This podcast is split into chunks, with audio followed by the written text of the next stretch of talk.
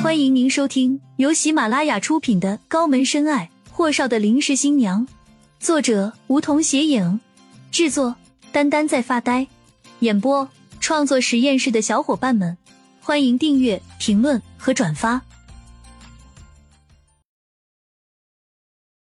第八十集，厉谨言疲惫的说道：“罗阳，我再说一遍，不要问我想干什么。”你只要按照我的去做，等我做完自己想做的事，我们就结婚。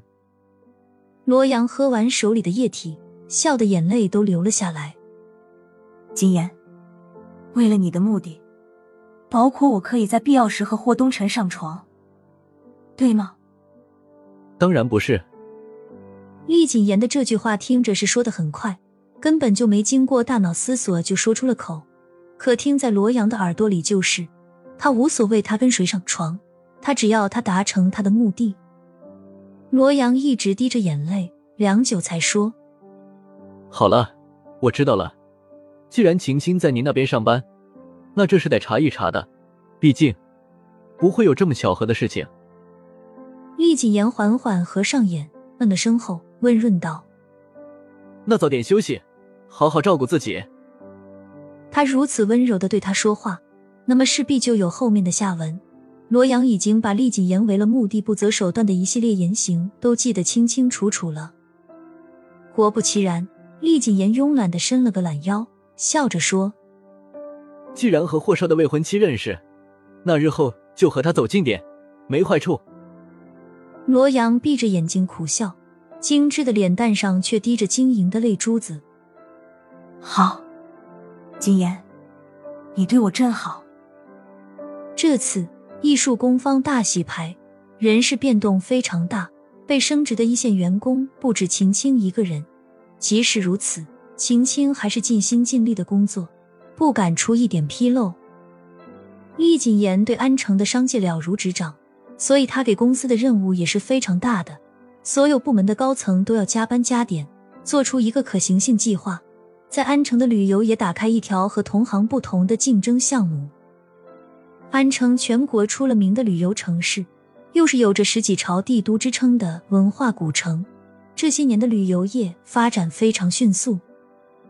策划部和营运部给他们手下的得策划师分成了两组，一个周内必须拿出各自完整的策划方案，从文字到配图，包括雏形的核算数字都要有。景清当然也是其中一员，虽然他没有专业的毕业证书。可是他写的文案却是非常受领导重视的，又是每次的讨论会议上立即言必提问的一个人，各部门经理又个个是人尖尖。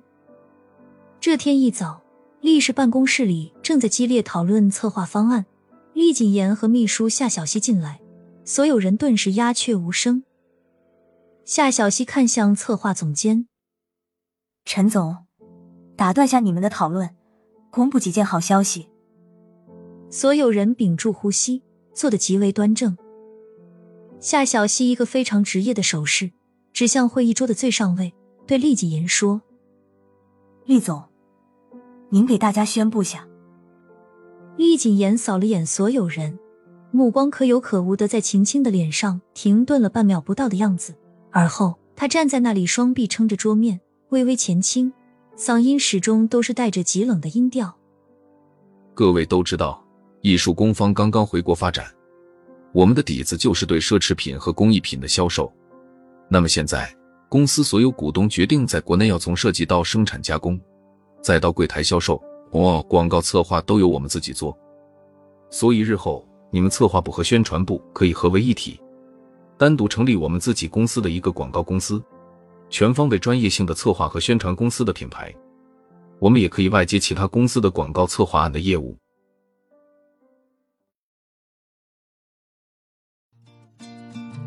本集已播讲完毕，还没听够吧？那赶紧订阅吧，下集更精彩。